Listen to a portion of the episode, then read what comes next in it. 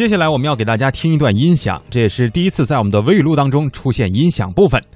呃，这段内容呢是这几天啊网上最火的一个小学生在旅游景点接受电视台记者采访时，他所做出的回答。前几天我在电视上见到了海弄村的报道，哇，这么雄伟的建筑，我我一定要来。在这五一节的时候，爸爸妈妈带我来到这花的海洋、山的世界，看到这美丽的景象，我回去一定要跟同学们分享，一定要来这里，很美的，这样对学习也有帮助，以后写作文也有进展哦。咋样？这回答厉害的不要不要的吧？问问大家吧，你们还记得自己小时候都有哪些说话的套路呢？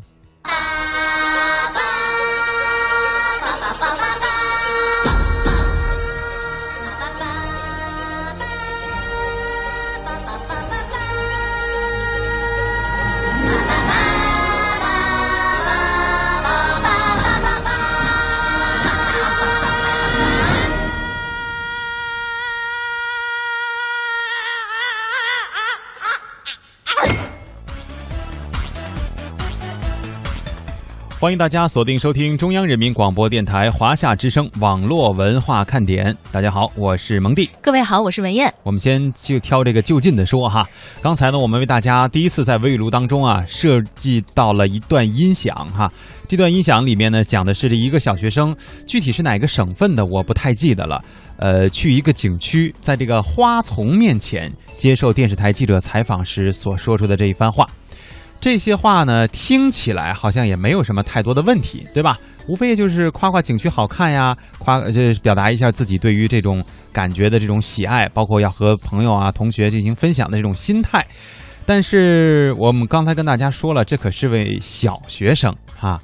作为小学生来说呢，说话如此之成熟，如此之有套路。好像就显得不是那么正常了。关键是呢，表演的还非常的棒，所以我觉得确实这个小孩太有意思了啊！刚才那段内容呢，我不知道大家听清楚了没有？我反正是一边听就感觉一边笑。现在的小孩呢也挺好玩的，这让我们想到了小的时候啊，可能都会有这么一些套路。比方说，老师要是让写一个这个助人为乐的作文，嗯，基本上都是去路口去扶老奶奶了。对啊，写一个拾金不昧的，大概都是捡了一分钱，等等这样。一些，呃，实际上呢，我们在出去采访的时候，我觉得也会遇到同样的情况。我不知道你遇到过没有啊？嗯，就是有的时候你觉得想去采访一些小孩儿，一开始你跟他们聊的挺好的，对，然后你说小朋友，那那个我把你说的这个话你再说一下，我录下来好吗？嗯，这个小朋友立马就说，嗯，好啊。呃，刚才呢，实际上我看到了这样的一个什么什么文化，因为我们采访文化类的内容会比较多。嗯啊，这个景观之后呢，我的我我觉得是这样的，呃，我的心情非常的激动。对，这个真的是和我们国家这个浩瀚的五千年历史紧密的关联在了一起。我回去一定要好好的学习，长大报效祖国。嗯，对，真棒。就我们一般脑子里闪过的就是。你刚才不是这么说的呀？有的时候我们在面对着话筒、面对着摄像机的时候，大概人都会努起一股劲儿来啊。可能跟你平常平平常这个表达方法也不太一样。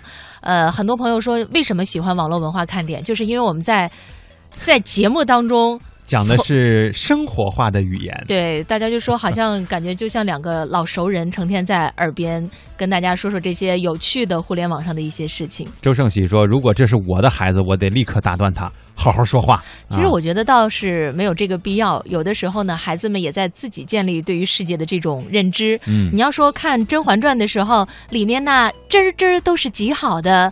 你不也觉得特别别扭吗？对，这个关键，我们每个人在小时候成长的这个过程当中，其实都经历过这样的时代。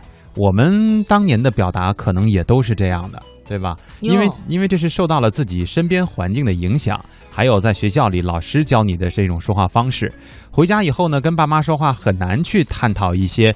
呃，因为小嘛，就探讨一些关于这些我们上学啊说到的内容，或者是这么高大上的东西，所以我们也就放松下来了。但是当年我记得表达都是这样的，呃，而且哈，我跟大家说，你们也不要笑这个小孩儿，为什么？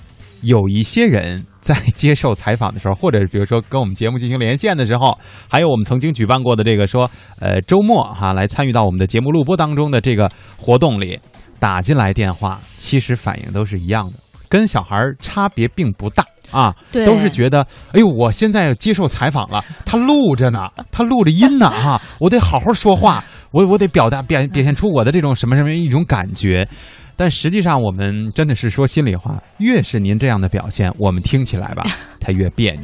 呃，大人都不能免除这方面的一些心理上的建设，更何况是小孩子呢？我觉得对于孩子们宽容一点，也实在是最作作为我们大人来说，真的是很应该去做的一件事情啊。嗯，呃，说到这儿，我也是想起来一个例子。我前一阵儿不是去湖北英山采访嘛，在毕生纪念馆，一开始那个那个小姑娘叫江莎啊，非常可爱的一个湖北姑娘。她是这个纪念馆的讲解员，她先给前面的人先讲了一次了，我就先跟着听了一下，大致了解了一下她在讲的时候会有一些什么样特别精彩的内容。嗯，呃，后来呢，我说那你再给我讲一遍吧啊。这个他一看到我这个话筒拿出来了之后，就是我们的采访机拿出来了之后，突然由普通话就变成了湖北话。我说我说怎怎么意思？江莎，你们刚才说的好好的呢吗？嗯，他说不行，我一看这个我紧张，我我我不会说普通话了。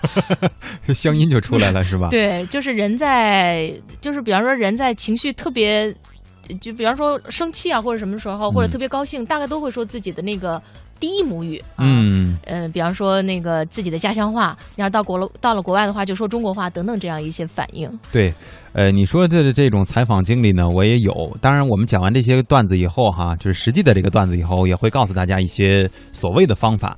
呃，我是上次去山东采访，采访这个很著名的牟氏庄园啊，曾经也是被拍成过电视剧的。呃，里面的那个讲解员呢，是我单请的，因为他当时是没有那种大的旅游团能够随随采随随随说的这种，所以我就单单独找了他，以至于我跟他说我是媒体的记者，我需要录音的时候呢，他会有一点那种拒绝的那种感觉。他说：“您您掏了钱了，我是应该给您解说，但是你录下来我就不知道怎么说了。”我说：“没事啊，这些词儿不都在你脑子里吗？对吧？你就正常的说，你也甭看我的这个采访机，咱就这么聊着来就可以。”他说：“那你能不能配合我一点？” 就是把你的把你的采访机给我关了，收起来。不是他那意思是说让我在语言上啊配合他一点儿。啊、我说那没有问题。我说我也不是纯粹的记者，是吧？因为平常我也做节目，所以知道怎么跟人去进行聊天儿。然后他说那好那好，他说那我就开始说了哈，准备好了吗？我说你准备好了就行。不是你这段经历吧，确实挺有意思，但是我对你刚才那句评价有点不不敢苟同。嗯，人家纯粹的记者就不会聊天了？哎，真的是有的记者拿的采访机就是问问题。答问问题答。如果说那个中间这个被采访对象有什么需要沟通的，很多人是真的不会去打断或者不会去跟他聊的。绝对不是一个合格的记者。嗯记者呢是做的一个与人打交道的工作。从广义上来说，实际上我们也都是在这个范围当中的。嗯，所以呢，我觉得不管是做记者这一行，还是做其他的行业，和人打交道，能够高情商的理解别人的情绪，然后呢，让别人接受你。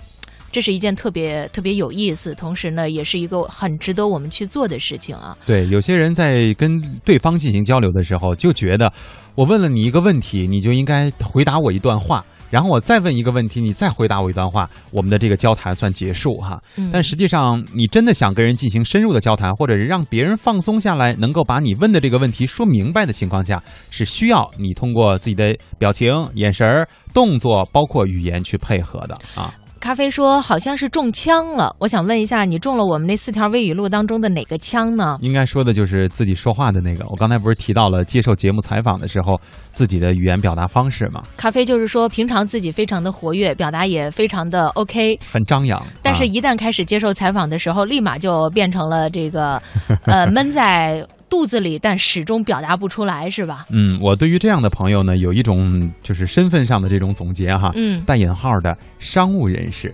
啊？为什么？？很多这个所谓的商务人士说话都是很简洁、很利索的，但实际上他的这个表达，正常来讲应该是能够滔滔不绝的这种，但是一旦遇到了这种采访的情况，或者是跟你好像正式的谈话的时候，就变得好像特别严肃、特别拘谨啊。九零后的这位说：“燕儿姐，你什么时候去我老家了呀？我就是英山的呀，去也不跟我说一下，真是的。咱们的点心朋友们，还是把自己的家是哪儿都发来吧，我哪知道大家都是哪儿的呀？” 关键这五湖四海的，我们也真想不起来。就是我以 以后出去采访，在咱们网络文化看点群里说一下，哎，各位点心，我要去哪儿哪儿哪儿，有没有当地的朋友来负责招待我一下？对，负责帮我介绍一下是吧？联络一下哈。好了，这个关于说话的这个话题呢，我们就聊到这里。因为前两天正好在微语录当中，我们也提到了一个呃语言的力量。今天我们用一个小朋友的实例来告诉大家，真的怎么去好好的跟人家进行交谈，能够深入的，能够放松下来去聊天儿啊。嗯。